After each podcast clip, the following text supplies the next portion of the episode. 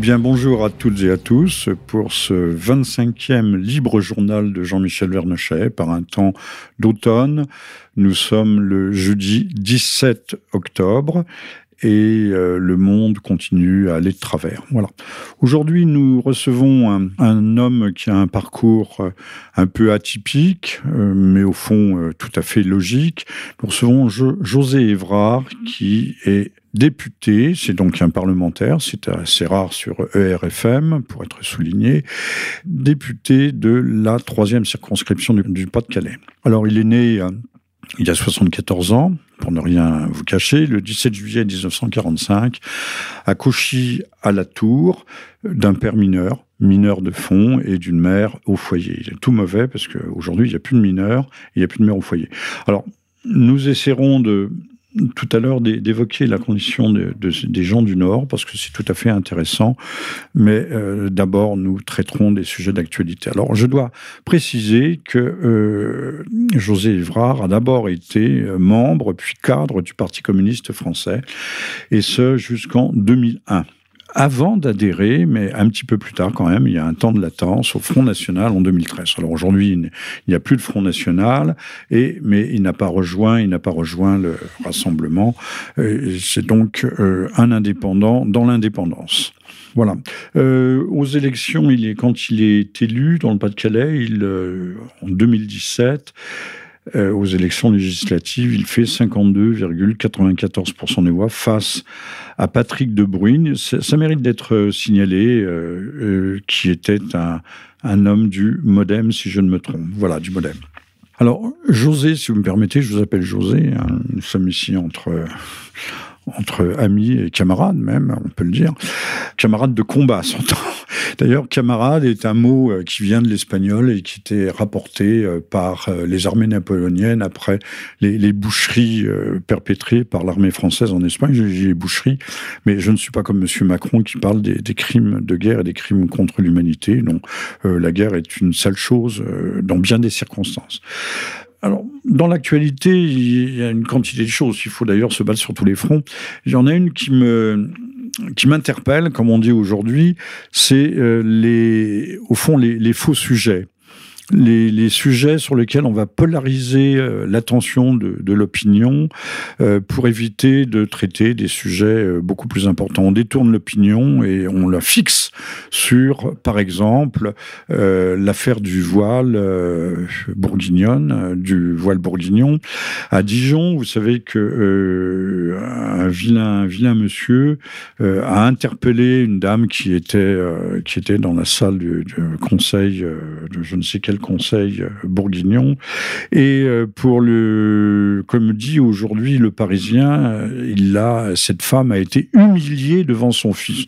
Non, il lui a demandé, il lui a demandé, je crois, de quitter la salle, eu égard au principe de la laïcité républicaine, mais il n'y a pas de législation précise sur la question. Et alors, euh, tout le monde parle de la maman, la maman, la maman. On dirait, on a l'impression que c'est la Sainte Vierge.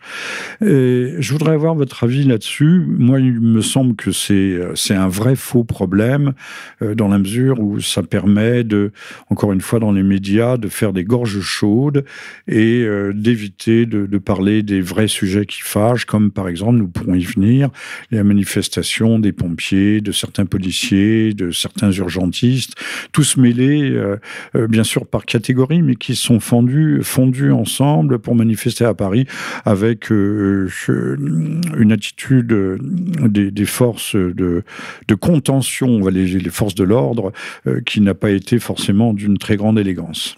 À vous la parole, José Évrard. Oui, par rapport à cette question que vous me posez, je crois que lorsqu'on a, on pratique une politique économique et sociale euh, en faveur d'une ultra minorité de gens qu'on qualifie des plus riches et donc qu'on assomme euh, socialement l'ensemble des autres catégories sociales françaises, il faut bien trouver des chemins de traverse parce qu'on ne peut pas euh, sérieusement s'expliquer sur le fond. Le foulard fait partie de ce chemin de traverse. La laïcité, c'est un principe politique qui remonte loin dans la réflexion du peuple français, puisque elle date de, du XVIIe siècle avec M. Monsieur Baudin, qui avait déjà réfléchi sur cette question avec cette euh, Toubib. Baudin est un juriste français, n'est-ce pas? Et qui euh, avait réfléchi sur cette question avec sept docteurs différents en religion, mais qui s'accordaient unanimement sur le diagnostic qu'il fallait faire pour soigner les gens. Donc le principe de la laïcité, c'est de faire en sorte que l'école soit un sanctuaire, qu'elle soit protégée, qu'on y distribue le savoir et la connaissance et, que qu'on ne puisse pas interférer au niveau de la religion sur la question du savoir et de la connaissance. Croire, c'est une chose, le savoir, c'en est une autre. Voilà, je pense, comment il faut voir les choses et la loi existe déjà.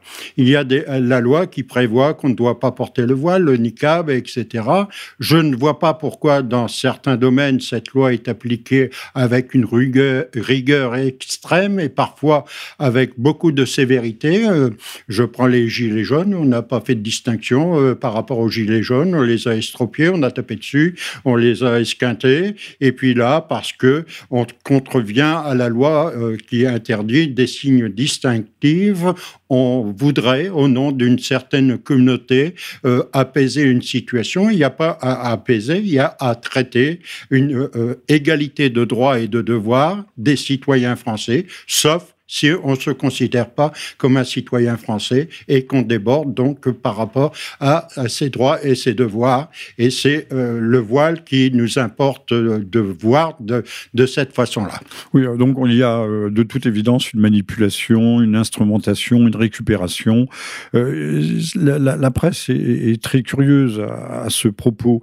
quand je lisais le Parisien, on parlait de euh, de ce, cet élu au conseil régional de Bourgogne et Franche-Comté qui avait invectivé cette femme. Il l'a pas invectivé, il l'a au mieux, il l'a interpellé en lui demandant, je pense, de, de sortir. Ce qui a déclenché, dit toujours le Parisien, un tollé général dans une opinion euh, surchauffée.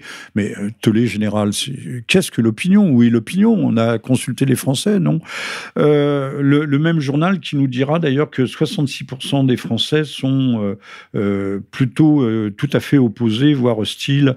66%, c'est un sondage IFOP au port, au port du voile, qu'il soit tout à fait intégral ou, ou en tout cas qui manifeste une identité religieuse assez ostentatoire, et on parle pas du, du, petit niqab, qui est le petit foulard, euh, le fichu que portaient nos grands-mères, votre mère elle-même, toutes les femmes portaient un petit fichu.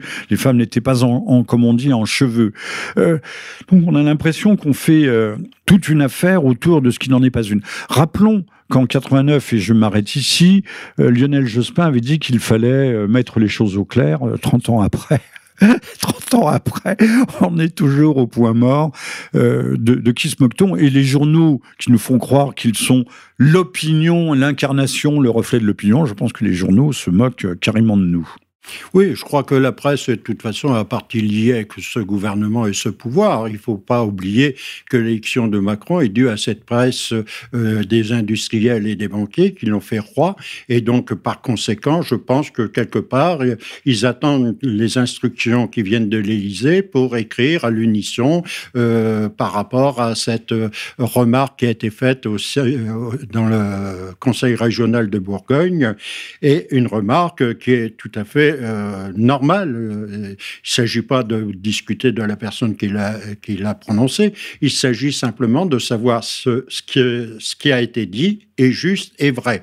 Donc c'est juste et vrai, et donc euh, il n'y a pas à s'enflammer, il y a simplement à accompagner cette remarque des droits qui existent, et notamment de l'interdiction du voile qui aurait dû être prononcée, qui a été prononcée et qui aurait dû être mis en application depuis bien longtemps. Ça remonte déjà euh, au, voile de Compiègne, quand on avait euh, interdit euh, l'entrée à l'école de, des jeunes filles voilées qui avaient pris cette disposition de vestimentaire tout simplement pour montrer effectivement que leur religion était quelque chose qui était premier. Dans oui, c'est quelque chose d'agressif et même de provoquant. Et puis les gamines voulaient passer la télévision, ça a parfaitement bien, bien marché à, l'époque.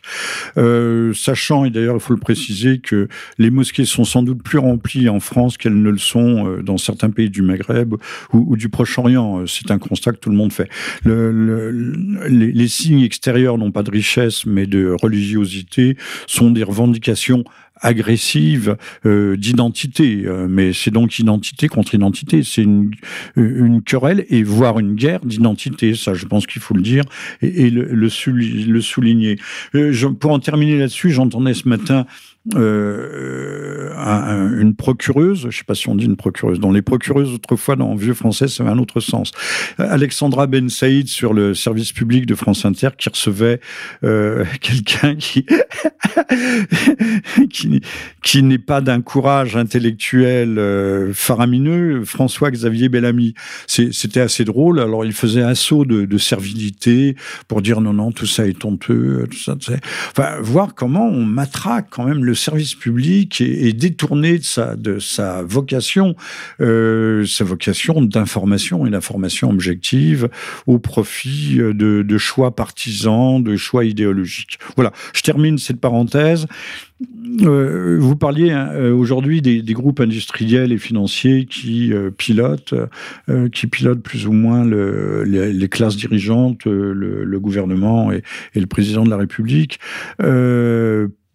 les industriels, faudrait dire euh, quel groupe industriel, parce que j'ai l'impression qu'on est en train de mettre à mal tout le secteur industriel qui était déjà, euh, qui était déjà euh, plus ou moins dévasté par les délocalisations, la mondialisation, les importations massives de l'atelier planétaire qui est la Chine, maintenant par les incendies, parce qu'il n'y a pas eu que, vous le savez comme moi, il n'y a pas eu que Lubrizol à Rouen, il y a eu aussi la, la, la, centrale d'épuration la plus grande d'Europe à Acher.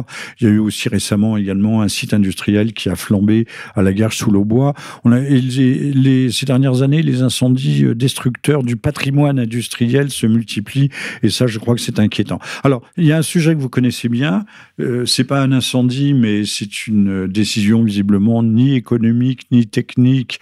Euh, véritablement écologique, c'est la fermeture, mais donc euh, purement politique et idéologique, la fermeture de la centrale de Fessenheim. Oui, alors la centrale de Fessenheim, peut-être il faut faire un petit détour pour comprendre pourquoi cette fermeture est injustifiée. On parle de règlement climatique, dérèglement climatique, de réchauffement climatique. Première remarque, on parle de dérèglement euh, climatique, aurait-il euh, euh, un règlement qui existerait? Et dans ce cas-là, s'il y a un règlement qui existe, faut nous en donner les articles de, sa fonctionnalité. Le réchauffement climatique, c'est pas une chose qui est prouvée. C'est historiquement, on sait que depuis des siècles, il y a des poussées glaciaires, des poussées de réchauffement, mais en aucun cas, je crois que ce réchauffement climatique est attesté d'expertise, de, preuves. Il y a eu beaucoup euh, d'analyses qui ont été faites là-dessus. Et donc, euh, euh, il faut faire passer quelque chose qui s'appelle le greenwashing, c'est-à-dire le capitalisme vert. Le capitalisme vert a besoin de créer un costume, un décor, pour faire avancer évidemment la question du profit. Cette question du profit, elle se trouve dans les éoliennes photovoltaïques qui sont subventionnées fortement par la CSPE, 12% sur la facture d'électricité. Donc c'est nous, c'est nous qui finançons, c'est le contribuable. C'est le contribuable qui finance. C'est pas un cadeau de l'État. Mais non seulement il finance, mais il permet de faire des fortunes d'industriels qui ont investi dans l'éolienne et euh, euh, le photovoltaïque. Parce que le courant qui est acheté à ces, euh, comment dire, productions d'électricité intermittente est au-dessus du prix euh, tarifaire d'égalité que faisait EDF pour l'ensemble de la société française. Et aujourd'hui, euh, eh bien, on, achète ce courant euh, qui a un prix euh, qui permet justement de faire ses fortunes. Mais l'autre problème avec ces énergies intermittentes, c'est que le, comment dire, les éoliennes, il faut du vent pour que ça tourne. Les photovoltaïques, il faut du soleil pour que ça marche. Donc, le vent, le soleil. Et les panneaux solaires, je vous le rappelle, ça dure 10 ans. C'est extraordinairement consommateur en énergie pour le fabriquer en, en terres rares, c'est-à-dire les métaux rares. Euh, les éoliennes, ça fait turbiner euh, surtout euh, les usines Siemens, donc l'Allemagne, qui, ayant aboli le nucléaire, fait tourner à fond ses usines énergétiques à la lignite, au charbon et au gaz. On, va, on va y revenir, parce que tout ça est absolument passionnant. Donc tout ça est une escroquerie intellectuelle, morale et, écologique. bien sûr, il faut, il faut essayer de monter à, comment dire, je dirais que c'est une religion quelque part, parce qu'on fait croire aux gens euh, quelque chose qui n'est pas vrai. Et, donc, il faut démonter cette religion à partir des réalités.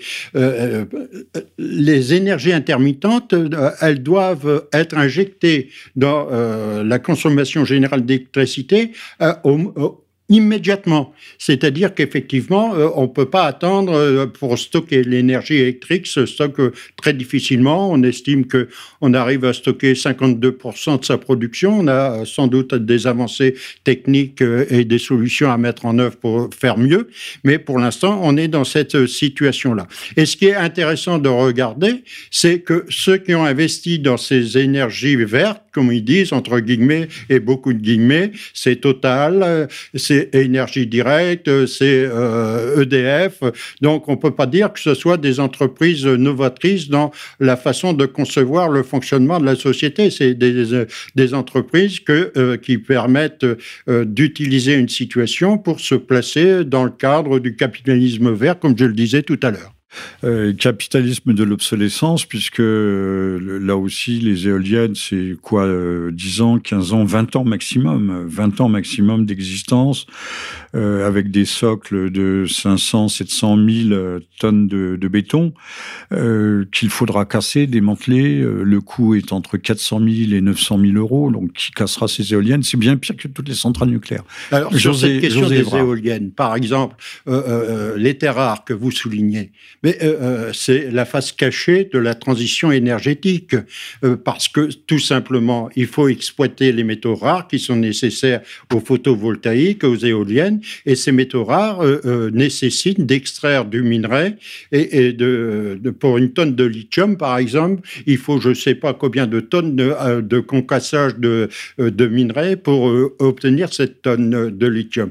Et on constate que cette production de métaux rares eh bien, euh, crée et génère eux qui sont écologistes, ça devrait quand même attirer leur attention et au moins leur réflexe de véracité par rapport à leur engagement, ça génère une pollution qui est plus à craindre encore que la pollution du gaz ou du pétrole. Donc euh, il y a quelque part euh, un non-sens dans, dans cette réalité. Euh, je rappelle que vous écoutez, vous êtes à l'écoute du 25e libre journal de Jean-Michel Vernochet avec pour invité José Évrard, député de la troisième circonscription du Pas-de-Calais, ancien communiste, passé un temps au Front National et maintenant un homme tout à fait indépendant et libre.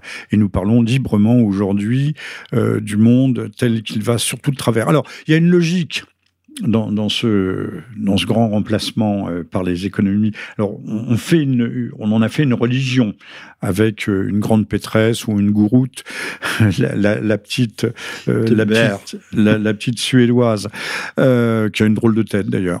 Et et on en a fait une religion, mais ça, c'est pour l'opinion, c'est pour le bon peuple.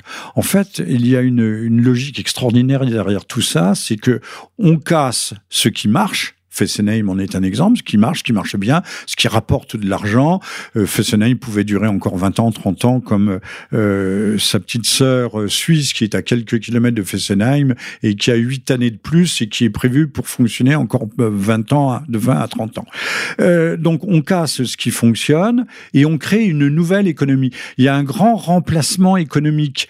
C'est-à-dire on fait la tabula rasa mais autant le, Parti communiste autrefois défendait le, secteur public, euh, le CEA, et, voilà, euh, le, la centralisation, l'étatisme, l'étatisme n'étant pas tout à fait le collectivisme.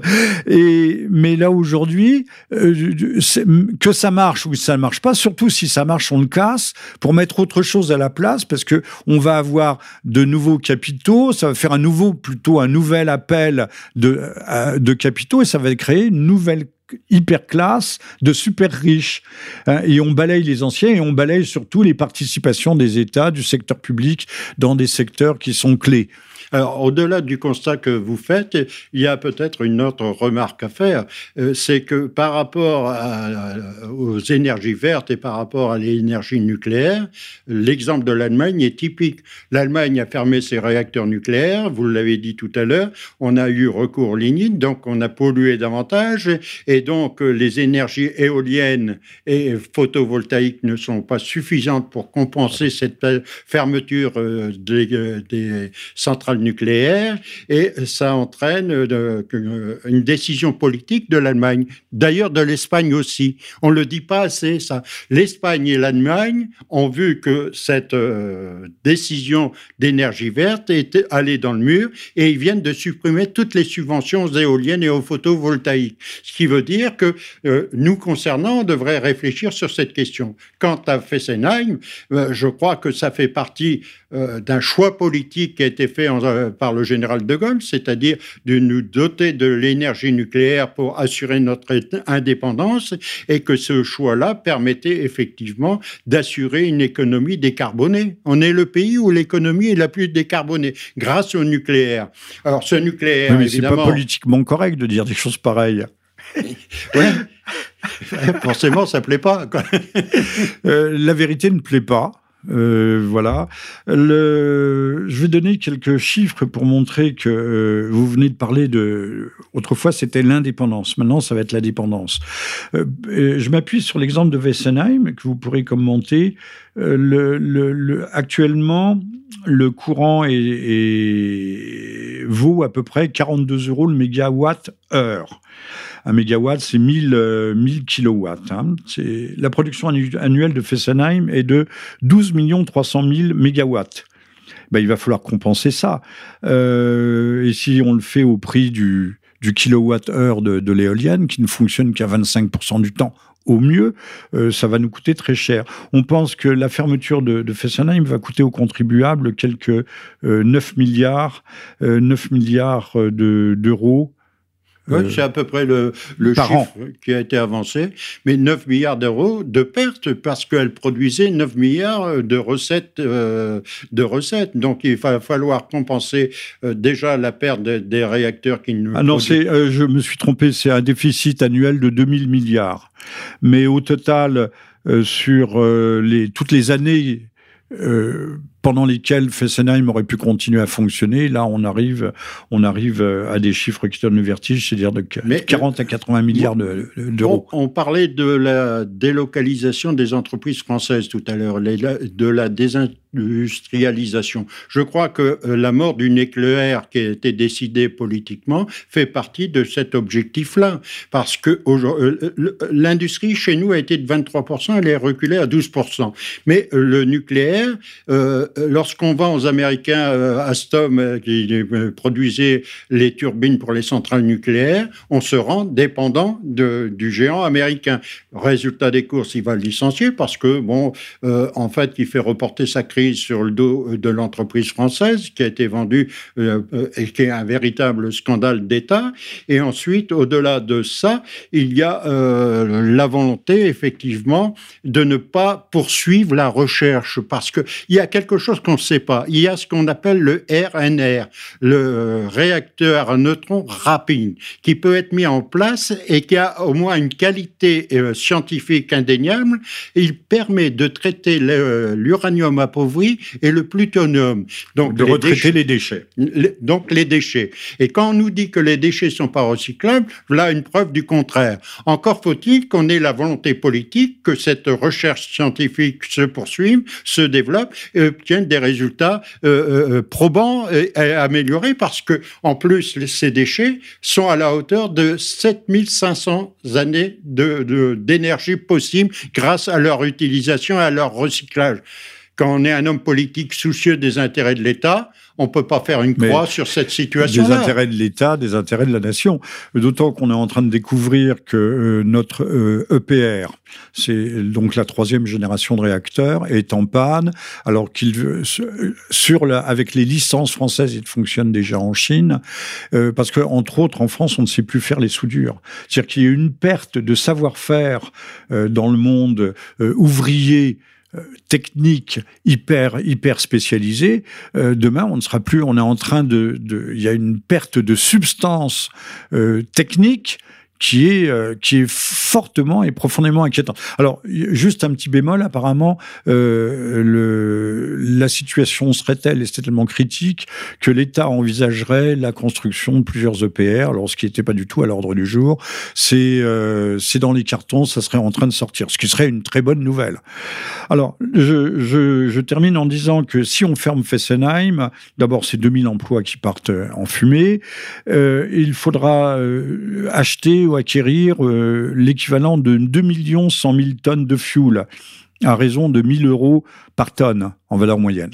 Alors, on parlait de dépendance. Il est bien, il est bien clair que les, en Allemagne, les, centrales, qu'elles soient à charbon, à lignite ou à gaz, euh, l'Allemagne importe aujourd'hui du charbon qui vient des États-Unis parce que le, charbon est à prix cassé puisque maintenant ils ont du gaz et du pétrole de schiste et ils construisent aussi des flottes, des, flottes de méthaniers. Donc, euh, on ferme, on ferme Fessenheim, mais on va acheter du gaz aux États-Unis. Oui. Alors, c'est ça qui est extraordinaire. C'est extraordinaire, oui et non. Euh, les Américains euh, défendent leurs intérêts et, créent les conditions pour obliger l'Europe. Et nous, on renforce la dépendance. Et voilà, pour obliger l'Europe euh, qui est sous leur tutelle, parce que l'Europe est sous la tutelle américaine.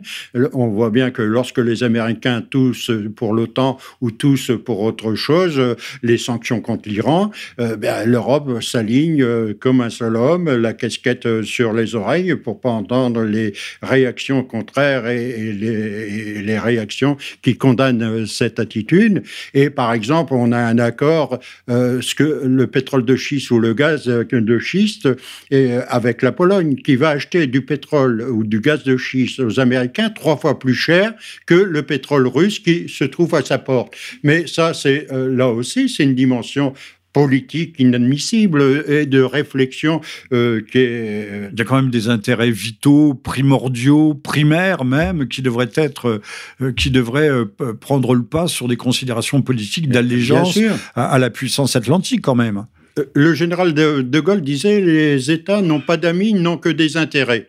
Lorsqu'on est un homme d'État, on cherche ce qui est profitable à son pays et comment on peut créer des accords euh, euh de réciprocité permettant le développement de, l'un et de l'autre et, de coordonner euh, la possibilité d'avoir de, des développements utiles à satisfaire les besoins de notre population. Or, évidemment, lorsqu'on n'a pas la maîtrise de sa souveraineté nationale, on est obligé d'obéir aux ordres qui nous viennent des USA et on trouve là euh, que la question du pétrole de schiste et du pétrole, du gaz de schiste, euh, ben, c'est une façon pour l'économie américaine de se sortir un peu de ses difficultés parce que la croissance aux États-Unis est, difficile à tonnes et que effectivement il y a eu le 29 septembre un signal d'alarme qui doit attirer notre attention. C'est comment la Fed a dépêché des milliards de dollars à, à injecter dans les circuits financiers bancaire pour éviter,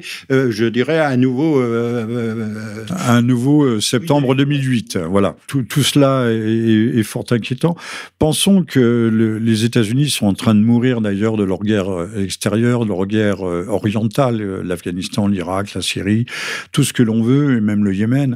des 9 000 milliards, je crois, 9 000 C'est à peu près le chiffre qui est avancé, qui est avancé aujourd'hui, euh, sachant que c'est aussi les Européens qui ont payé ces guerres, de par, j'espère qu'on comprendra le raisonnement, de par le faible taux à l'époque du dollar. Plus le dollar était, était bas, et plus le différentiel, euh, notamment un dollar bas, dopait le, commerce extérieur euh, des États-Unis. Et, donc la différence était au fond payée par les Européens avec un euro fort. Ça, on, personne n'y pense, n'y pense trop, mais euh, au fond, le, euh, l'Amérique est forte de nos faiblesses, qu'elles soient politiques ou qu'elles soient de, de nos méjugements économiques et autres. Oui, ben, les États-Unis, mais je crois aussi euh, que les États-Unis sont dans une crise aujourd'hui qui est difficile pour eux, et donc ils veulent transférer une partie de cette crise, comme je l'ai expliqué tout à l'heure, euh, sur les Européens, à tel point qu'ils vont euh, taxer les importations fortement, et l'industrie automobile allemande, qui est déjà secouée par les problèmes et avec une croissance à tonnes aussi, va subir les conséquences. ils veulent aussi que euh, les pays européens mettent au bassinet pour euh, euh, l'OTAN. Et, dans d'autres domaines, ils agissent de, cette façon-là. Mais au-delà de ce constat, je crois qu'on pourrait dire c'est l'aigle en train de battre des ailes et de s'affaiblir. Parce que, évidemment, il a dépensé des, des sous pour les guerres. 9 000 milliards, c'est à peu près le chiffre sur lequel les économistes s'accordent. Mais euh, il a 800 bases euh, extérieures qu'il faut euh, entretenir. Et donc, ça, c'est quelque chose aussi qui ne peut plus suffire aujourd'hui quand une économie est aussi dépendante par rapport à, cette crise, cette croissance. Et, donc, on est dans une situation où l'aigle américain n'est plus. Bah, il bat de l'aile, voilà. Ouais, bas de l'aile et ne peut plus s'affirmer comme le maître du monde. et, et, nous, pouvons-nous nous affirmer comme le maître de quoi que ce soit, et en tout cas le maître de notre destin? Euh, croyez-vous, euh, Monsieur Évrard, je rappelle que vous êtes euh, député de la troisième circonscription du, Pas-de-Calais, ancien communiste, passé par, le Front National et aujourd'hui indépendant de chez indépendant. Pensez-vous que nos sociétés pourraient connaître un nouveau coup de Zouzguef, un, nouvel effondrement Tout le monde parle de, choc, de choc financier, de choc économique. On a vu euh, en fin de semaine dernière une mobilisation sans pareil euh, qui rassemblait à la fois des pompiers, euh, des, forces de l'ordre, des urgentistes et également des, écologistes de rébellion et extinction. Alors là, je n'ai pas de jugement, je ne les connais pas très bien, j'arrive pas parfaitement à les cerner. les choses, alors que les gilets jaunes sont passés sous le boisseau, mais là, on a des, revendications catégorielles, mais qui fusionnent, hein, qui semblent converger. Il semble y avoir une convergence des luttes. Pensez-vous qu'on peut encore aller bien longtemps euh, euh, en boitant comme euh, apparemment nous boitons, puisque Monsieur, je termine là-dessus, Monsieur Macron, de toute évidence, même s'il le voulait, ne pourrait pas débarquer Monsieur Castaner, puisqu'il n'aurait personne pour le mettre à sa place. Oui, c'est ça. recherche désespérément des gens qui voudraient s'engager comme ministre aux affaires de l'État. Sauf que les affaires de l'État, à l'heure actuelle, on ne peut pas dire qu'elles soient souriantes et, au contraire, lorsque euh, vous venez de citer toute une série de catégories sociales, mais euh, euh, le plus simple, c'est de, dire quelle catégorie sociale n'est pas en lutte en, ce moment. J'en connais aucune. Pratiquement tout le peuple français est en lutte de façon catégorielle, et c'est là que le bas blesse. Je crois qu'aujourd'hui, la nécessité de la convergence des luttes objective, et je crois que dans les têtes, ça avance, même si c'est difficile, même si ça chemine. Oui, mais c'est euh, euh, le terreau est là. Et, je crois aussi que euh, les syndicats ils ont, et les partis politiques, ils ont intérêt à réviser leurs classiques parce que on ne peut pas dire ce, par rapport aux gilets jaunes fâchés mais fachos comme Clémentine Autain, et puis après dire il y a 25 000 blessés chez les gilets jaunes et déplorer.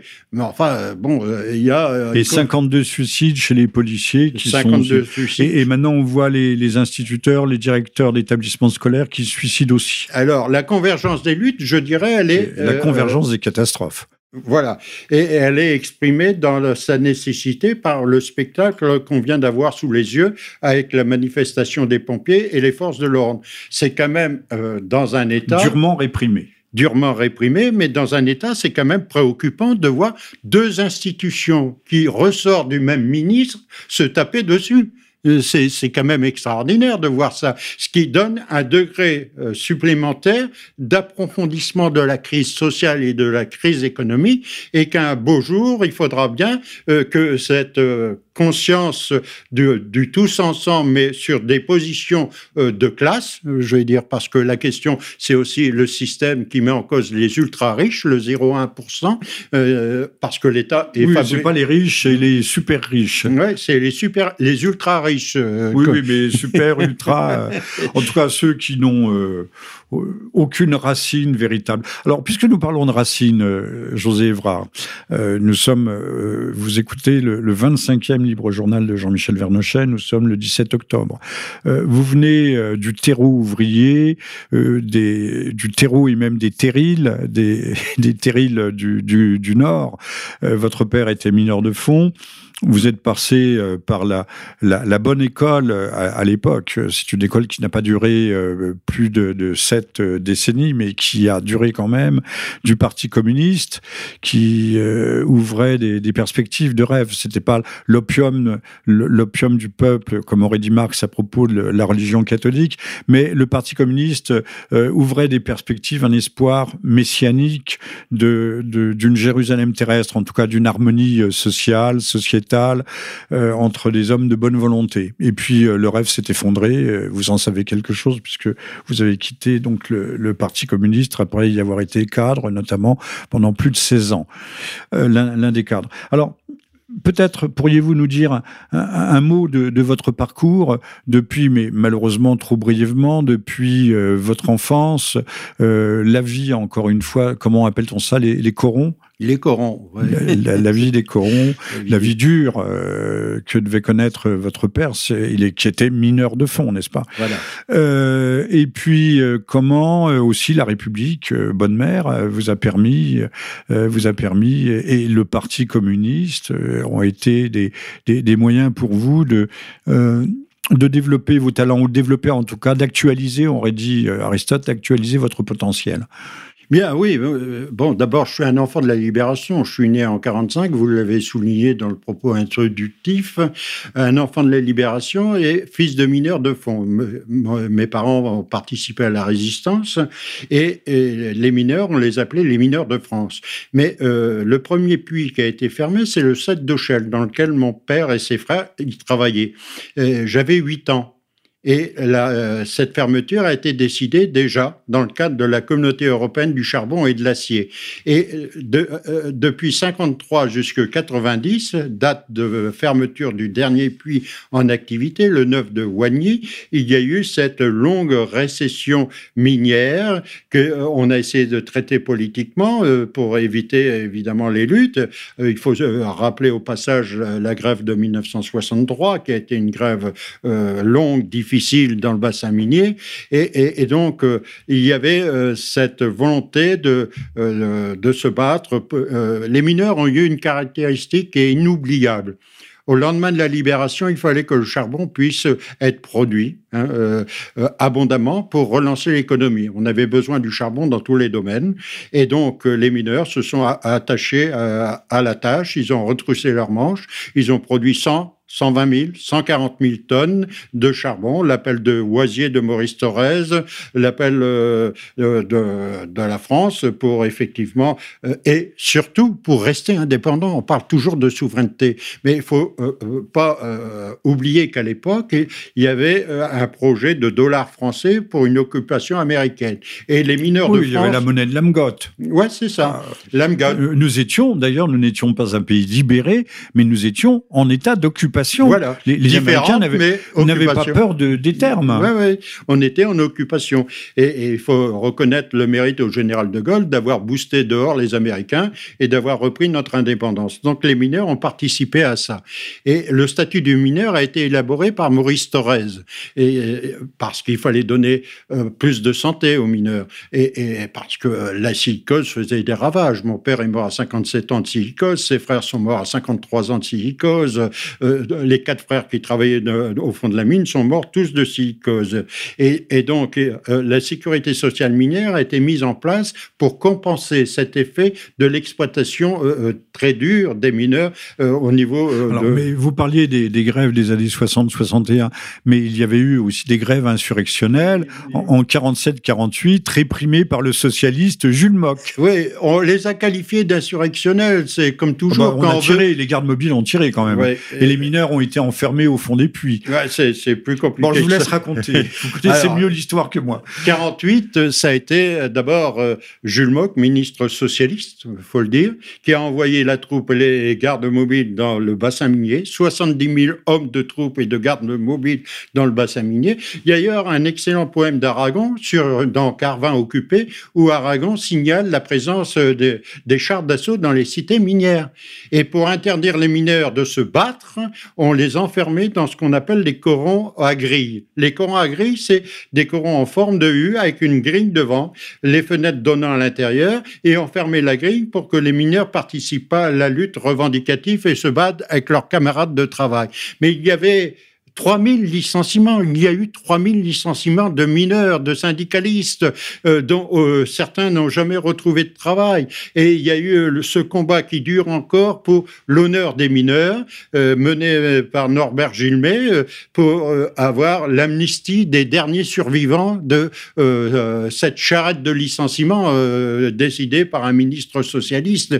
Il y en a une dizaine encore en vie. Eh bien non, la dureté du combat de classe fait que euh, il n'y a pas eu reconnaissance de cette amnistie et, elle a été rejetée par la Cour de cassation. Et donc, euh, c'est bien une preuve que euh, l'acharnement et la haine de classe existent fortement, même 50 ans après et plus. Donc, il y avait ça. Et la vie dans les corons, c'était autre chose. C'était une vie pleine, euh, comment dire, d'exubérance, parce que les gens se connaissaient, les gens s'invitaient. Euh, ils n'avaient pas grand-chose sur la table, mais ils s'invitaient. Il y avait une solidarité, une empathie qui se manifestait. Quand il y avait un décès dans une famille, on collectait dans les corons, parce que payer l'enterrement et le, caveau était cher. Euh, et dans les corons, il y avait aussi plein de sociétés qui existaient. et l'activité charbonnière faisait qu'on avait une activité aussi sportive de grande qualité. Il faut pas oublier que de grands euh, joueurs de football professionnels euh, des sont cyclistes aussi. oui, j'allais venir. pardon, pardon. Euh, non, donc il y avait ces, ces joueurs professionnels qui, ont joué en équipe de France. par exemple, Auchel, la ville dont je suis natif, eh bien, a donné Vigneski, a donné Vincent. On a eu Copa à Neulémine. On a eu plein de professionnels issus du milieu de des mineurs. Et il y a eu aussi l'étoile Douani, qui était le, centre d'athlétisme. Parce que l'État, les, mines étaient l'État dans l'État. On a eu Jazzy, Guidru, bah, on a eu le handball. Euh, oui, Guidru était polonais d'origine, je crois. Oui. Euh, mais c'était un coureur de 100 mètres euh, ou de 200 mètres. 1500 mètres. Pardon? 1500 mètres. Ah, 1500 mètres, ouais. Bon, très bien. Et il n'y avait pas de haie. Et il n'y avait pas de haie. ah, je crois que c'était un coureur de haie. Oui, non, non. Bon. ceci étant dit, le, au fond, l'Europe s'est bâtie aussi sur les houillères du Nord. On a fait, on a commencé par faire l'Europe, la communauté du charbon et de l'acier, n'est-ce pas? Bien sûr. Du temps où il y avait une sidérurgie en France, en Lorraine, et du charbon dans le Nord. Voilà. On a tout cassé. On a tout cassé. Aujourd'hui, c'est euh, morne pleine dans, le bassin minier.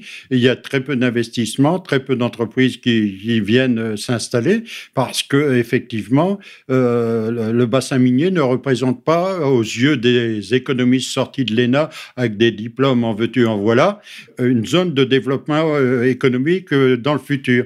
Euh, Guy, lui dit dans son bouquin euh, qu'il y a 75 métropoles en France et 15 seulement sont promises à développement. Le bassin minier ne fait pas partie de ces 15. Donc il faut s'attendre que la pauvreté qui a été amenée par l'Europe parce que ça, il faut quand même qu'on soit conscient.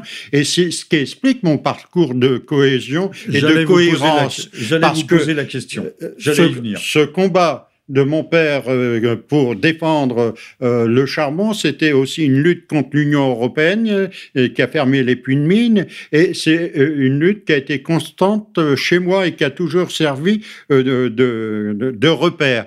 Alors, deux choses se sont passées. Euh, une qui explique mon départ du Parti communiste français, c'est qu'en 1999, le Parti communiste français a abandonné sa position qui consistait à rejeter l'Union européenne telle qu'elle était conçue. Ce qui ne voulait pas dire qu'on n'était pas pour une Europe des nations. Voilà, nous vous n'étiez pas anti-européen, mais l'Union européenne, ça n'a rien à voir avec l'Europe réelle, bien sûr. L'Europe des peuples. Elle ne représente pas toute l'Europe, puisque tout le monde n'y est pas encore, mais euh, euh, l'Europe des nations, c'était quelque chose qui avait déjà montré du temps du général de Gaulle, la possibilité de réalisation Airbus, Ariane, etc. Et, donc des, résultats économiques de coopération. Donc euh, ça, c'est euh, aussi en même temps garder l'indépendance. Et, donc euh, en 99, Robert Hue conduit une liste Bouge l'Europe. Euh, bah, bouger l'Europe. C'est ce qu'on entend euh, aux dernières élections européennes, à part, euh, je dirais, l'UPR et les patriotes qui ont demandé le Frexit. Tous les autres s'accordent à dire, eh bien, il faut réformer l'Europe. Euh, on nous a vendu l'Europe sociale pendant 40 ans. L'Europe sociale pendant 40 ans, ça a consisté à déglinguer la France. Euh, ça a consisté à appauvrir notre pays. Ça a consisté à mettre en place l'austérité et à dé, euh, comment dire, désindustrialiser la France. Donc l'Europe de la casse et, et, cette Europe européenne euh, de la libre circulation des capitaux et des hommes fait qu'aujourd'hui on met la concurrence partout, y compris entre les travailleurs et les travailleurs français, de la même façon qu'on met euh, la concurrence avec l'immigration par rapport à l'activité. On a un prolétariat à bon marché. Voilà. C'est parfait. Mais pour qu'il y ait la liberté des capitaux, la liberté de circulation de, la main-d'œuvre à bon marché ou à moins bon marché, euh, puisque les transferts de cerveau euh, fonctionnent à plein, à plein rendement, il faut qu'il y ait la, chape de plomb sur les classes populaires. Bien il Faut, il faut, elles, elles sont soumises à des lois. Pour qu'il y ait la liberté, le libéralisme au sommet, euh, en dessous, c'est euh, n'ayons pas peur le, mot, c'est pas même pas de la démocrature, c'est la, dictature tout court. Tout à fait. On, voit aujourd'hui le, filet qui se resserre autour de, la vie quotidienne de chacun. Il faut insérer, euh, comment dire, les gens dans un carcan idéologique qui, en nous vantant que l'Europe va quand même. Et un carcan de réglementation. Voilà. Et tout, 80% de notre législation est importée de la Commission européenne de Bruxelles. Euh, qu'on vienne pas nous dire après qu'on est, euh, comment dire. Euh, en, prise avec nos décisions politiques. Dernier exemple en date, le CETA le CETA a été imposé au détriment de l'agriculture française. Et hier, je participais à la commission économique. Rappelez ce qu'est le CETA? Euh, le CETA, c'est euh, la coopération euh, entre le Canada et l'Europe sur comment dire sur l'agriculture, l'agriculture, les, les, produits. oui, oui, le poulet. voilà. Le poulet Alors avec des dangers considérables. Le poulet au chlore et le veau aux hormones. Le poulet au chlore, aux hormones, aux antibiotiques, aux OGM, de, toute la panoplie de ce qu'il ne faut pas faire pour éviter on, que. on attend les paysans. Enfin, il n'y a plus de paysans, mais les agriculteurs dans la rue maintenant. Oui, ben, euh, là aussi, il faut qu'ils fassent un effort de réflexion et qu'ils soulèvent, la chape de plomb idéologique dans laquelle on, les insère. Parce que on dit toujours, on a défendu les agriculteurs. Il y en reste 600 000 et un agriculteur tous les deux jours se suicide parce qu'il n'y arrive plus. Alors, on dit la PAC va nous aider. Non, la PAC, c'est le début encore de l'aggravation des difficultés des agriculteurs puisque l'Europe redonne la PAC à la France euh, je dirais, en gestion de subsidiarité pour faire en sorte qu'elle puisse éviter que les, grands, les crédits de la PAC continuent à augmenter. Et euh, ils vont diminuer de 290 millions d'euros cette année déjà. Et l'année prochaine, ça sera plus. Et en 2020, c'est la France qui va gérer la PAC euh, par rapport à cette décision européenne. Ce qui veut dire qu'on va aggraver encore la situation et qu'on va encore euh, avoir des situations de suicide et de difficultés pour, les agriculteurs. Alors, je crois que s'ils veulent une agriculture au service de la France et une reconversion dans le biologique, etc., je crois aussi... Vous êtes passéiste, monsieur Evrard. Vous voulez une agriculture au service de la France. Mais non, c'est aujourd'hui, on ne travaille plus pour par utilité sociale, on travaille pour faire de l'argent. D'accord. Ben, oui, évidemment, il y a aussi euh, la spéculation financière sur les produits céréaliers, tout le monde connaît ça. Mais euh, Et on fait du blé non panifiable qui sert à l'alimentation des bovins. Alors que les bovins sont faits en principe pour manger de l'herbe dans les champs. Voilà, euh, avec des dangers que ça représente, par exemple. en Allemagne, ils ont mis des porcheries de 30 000 porcs. Et il y a eu ce projet qui a été avorté, heureusement, tout près d'Abbeville, par un industriel, euh, la, liaison vaut d'être signalée, Ramery, qui voulait faire la, ferme des mille vaches, c'est-à-dire une ferme où les vaches n'iront plus jamais dans les prés et ils ne sauront plus jamais ce que c'est qu'un brin d'herbe fraîche, et donc tout le conditionnement que ça implique euh, dans euh, ce, genre d'élevage et qui est une aggravation, y compris de l'alimentation à destination et de la population et des Français. Et de la sécurité Mais il y a un problème philosophique de base, c'est de considérer que l'agriculture, qui est au fond une science du vivant, euh, soit une industrie comme une autre. Alors on pousse les vaches, on les fait euh, véler euh, tous les ans et après par césarienne euh, et au bout de 3 4 ans, on les envoie à l'abattoir. Il faut on force, on force, on force la nature, mais à force de forcer la nature, la nature peut-être se vengera-t-elle. Alors vous pourriez peut-être nous dire un dernier mot puisque malheureusement, il faut je sais que vous avez un train à prendre, mais vous reviendrez ici très prochainement maintenant que nous nous connaissons mieux, nous dire un mot quand même sur, euh, vous aviez esquissé sur votre passage, le, passage du Parti communiste au, Front National, ce, qui n'a rien de surprenant. On savait que la CGT à la RATP, par exemple, votait à 50, 60, 70% pour le Front National à une certaine époque. CGT qui était la courroie de transmission du Parti communiste. Euh, euh, êtes-vous au fond resté à la France de Georges Marchais qui tenait des discours euh, sur euh, l'immigration euh, non souhaitée qu'aujourd'hui on n'oserait peut-être plus tenir. Ah, oui, tout à fait. Et puis dites-nous aussi pourquoi vous avez quitté le, Front National. Ben, écoutez, je disais tout à l'heure que de tout mon parcours a été fidèle à l'engagement de mon père contre la lutte contre l'Union européenne. Et le, le Front National s'était engagé à sortir de l'Europe et à sortir de l'euro.